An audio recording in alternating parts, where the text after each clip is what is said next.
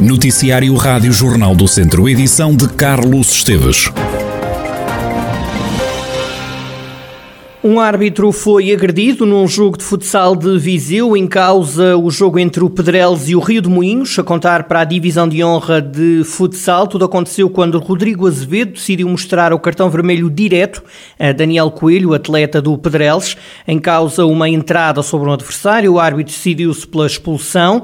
Depois disso, o jogador foi direto ao juiz e empurrou. Rodrigo Azevedo não chega a cair, consegue equilibrar-se ainda de pé. Ao perceber que não havia condições para que o jogo terminasse, o árbitro optou por interromper o encontro. Faltavam jogar-se 14 minutos da segunda parte. O Rio de Moinhos estava a golear o Pedrelos por 5 bolas a 0. Ainda não são conhecidas as eh, medidas do Conselho de Disciplina da Associação de Futebol de Viseu. O governo autorizou Infraestruturas de Portugal a lançar a empreitada de construção de uma nova ligação entre o antigo IP5 em Viseu e a zona industrial do Mundão. A obra faz parte do projeto de requalificação da Estrada Nacional 229, que liga Viseu e Sátão e que há anos é reivindicada. A Infraestruturas de Portugal explicou à Rádio Jornal do Centro que a nova variante vem completar a empreitada de eliminação de constrangimentos da Estrada Nacional 229 entre Viseu e Sátão, que também foi incluída no Plano de Recuperação e Resiliência, que já está em fase adiantada de contratação e que vai custar mais de 3 milhões de euros. A nova estrada, diz ainda a empresa pública, vai permitir melhorar as condições de acesso, circulação e de segurança nas acessibilidades entre o Parque Industrial do Mundão e a A24, A25 e o antigo IP5 e também o Sátão. A Infraestruturas de Portugal espera lançar em breve o concurso público da nova empreitada pelo valor de 11,6 milhões de euros. Ouvido pela Rádio Jornal do Centro, o presidente da Câmara de Sátão, Alexandre Vaz, aplaude este novo passo para que se ponha fim a um problema que se arrasta há duas décadas. Finalmente a obra vai arrancar, é uma obra que eh, nós esperamos aí há 20 anos por ela, há mais ou menos há 20 anos, mas eh, pronto, fico satisfeito e congratulo-me inclusivamente que a obra que essa parte da obra não vai ser feita sequer no Conselho de Sátão, como sabe, vai ser feita no Conselho de Viseu, porque a primeira parte que apanha uma, uma, digamos assim, uma pequena parte do Conselho de Sátão, essa já tinha sido lançada, que é a que liga Sátão é, Cavernães, digamos assim, ao Mundão, mas é um bocadinho antes até, e esta é a segunda fase, que é a fase bastante mais cara e que vai ligar eh, essa parte do Mundão à IP5. Fico satisfeito, é uma obra que esperamos há muito tempo, é uma obra que vem, eh, digamos assim, solucionar muitos dos problemas eh, quem viaja do Sátão a Viseu, e não só do Sátão a Viseu, mas quem viaja também eh, de Movimento da Beira, quem viaja de Serrancelho, quem viaja da Guiar da Beira, quem viaja de Vila Nova de Paiva, etc.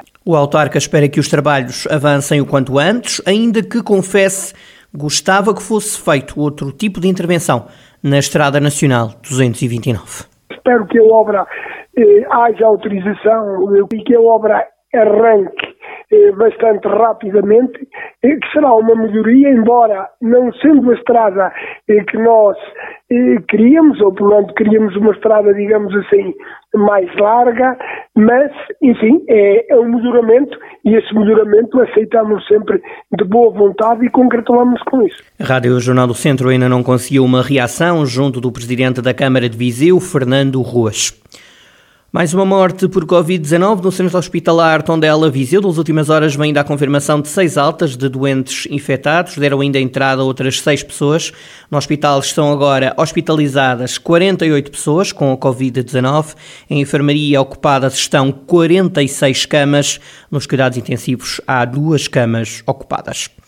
É preciso resolver o problema da falta de água. O abastecimento público é um dos temas que a Iniciativa Liberal vai levar a debate no Parlamento, garante Sérgio Figueiredo, coordenador dos Liberais no Distrito, ele que foi o cabeça de lista do partido nas últimas eleições legislativas. Nós, Iniciativa Liberal temos identificados o, o, os temas que queremos uh, ver, ver, ver ser debatidos no, no Parlamento, nomeadamente, e aqui coloco como, como prioridade a questão da água, que é um tema que temos vindo a debater, não só nós, mas que é transversal a todos os partidos, o, o interesse em ver resolvido este, este, esta lacuna, este problema que, que se arrasta e que, que, não augura um futuro muito uh, positivo para a região. A iniciativa liberal promete fazer oposição a um governo que diz não vai ser diferente do anterior.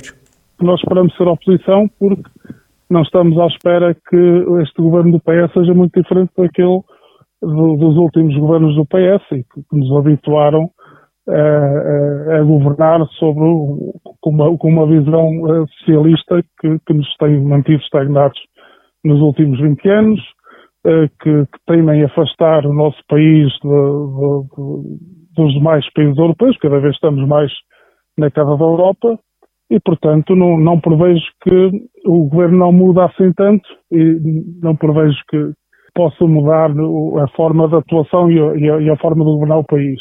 Portanto, a iniciativa liberal terão, terão oposição quando, terão, quando tiver que ser e, e terão também o, o, apoio nas medidas com, as quais concordamos e que consideramos uh, que possam ser positivas para uh, desenvolver o país. Sérgio Figueiredo, da Distrital da Iniciativa Liberal. Também o Presidente da Distrital do Chega, João Tili, diz não esperar nada do novo Executivo de António Costa, que toma posse esta quarta-feira. Deste governo eu não espero muito mais do que aquilo que esperámos no anterior, que foi um desastre.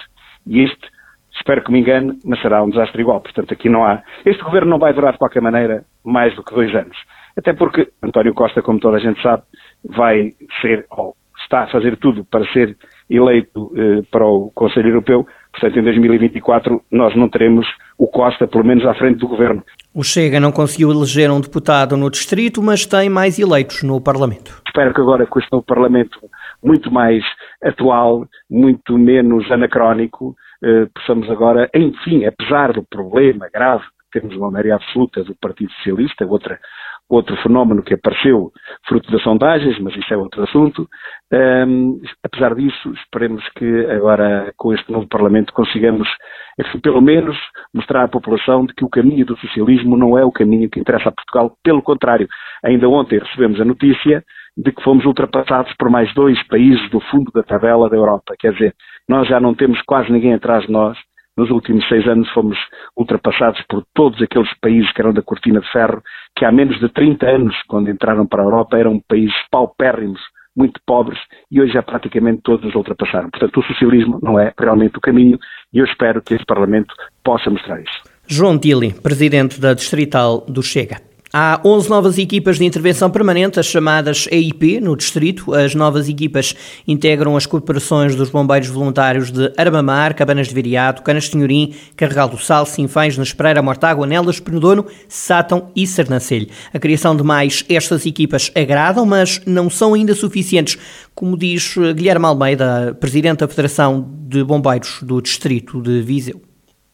Não é o perfeito, Uh, mas já é muito bom, já ajuda naquilo que é o funcionamento e as necessidades do corpo bombeiro em função daquilo que é as necessidades das populações, consegue cobrir aquilo que é as horas mais críticas em função daquilo que é a probabilidade de ocorrências, uh, que será a parte diurna, não é? Que é onde há mais uh, ocorrências, suscetibilidades de, de, de, existência de acidentes, situações mais graves, que é para isso que estão as EIPs, mas pronto, obviamente que é aquilo que eu referi, pronto, o ideal será mesmo quando tivermos 24 horas e todos os corpos bombeiros, uma equipa de 5 homens e mulheres, uh, a garantir a prontidão. Pronto, será. Mas obviamente de referir que uh, isto é na parte daquilo que é a ambição e o desejável, mas obviamente não posso deixar de, de referir que, sim, que é, que é, um bom passo e que, que, estou satisfeito. Atualmente o distrito tem 58 EIPs, espalhadas por 32 corporações. Guilherme Almeida diz que há outros corpos de bombeiros e autarquias a mostrar já interesse numa terceira equipa. Já corpos de bombeiros e autarquias a manifestar interesse numa terceira equipa, nomeadamente Castro Daire, que tem neste momento no Conselho Castro Daire e Farginhas, que neste momento já tem quatro equipas em funcionamento, e manifestou interesse numa terceira equipa, e outras já manifestaram esse, esse interesse uh, e essa necessidade, pronto, e como já tem a segunda aí para funcionar há dois, há dois anos, uh, e pronto, e a curto prazo já estão mentalizados para avançar com uma terceira, pronto. Uh, e obviamente esse é o caminho, como é óbvio. As EIP são equipas formadas por cinco bombeiros profissionais que se destinam ao cumprimento de missões no âmbito da proteção civil. O Castelo de Penedono está em obras, os trabalhos estão orçados em 700 mil euros. A Presidente da Câmara de Penedono, Cristina Ferreira, explica que o Castelo precisava de uma intervenção. A Câmara Municipal está a promover e está em curso a obra da reabilitação e consolidação estrutural do Castelo de Penedono. Como todos sabem, o Castelo de Penedono é monumento nacional, é o nosso ex-libris cultural e turístico, não só do Conselho, mas também da região. Portanto, é muito importante para nós, se queremos divulgar e promover o turismo do nosso Conselho, a requalificação deste monumento. O monumento não é propriedade da Câmara Municipal, a própria obra está a ser acompanhada pela Direção Regional de Cultura do Norte, portanto, toda e qualquer intervenção que está a ser feita é acompanhada, para além de uma arqueóloga que também está contratada para os devidos efeitos no acompanhamento da obra. Essencialmente, o que é que a Câmara Municipal pretende com esta obra? É uma obra muito específica, ou seja, ela é reabilitar e consolidar estrutural e geotécnica do castelo. A autarca acrescenta que esta obra quer resolver algumas fragilidades nas estruturas que foram detectadas nas muralhas do castelo, que está agora fechado ao público. Visa ressalvar, debelar algumas fragilidades que já existem e que foram detectadas neste monumento. Portanto, estamos a antever que a médio e longo prazo possa eventualmente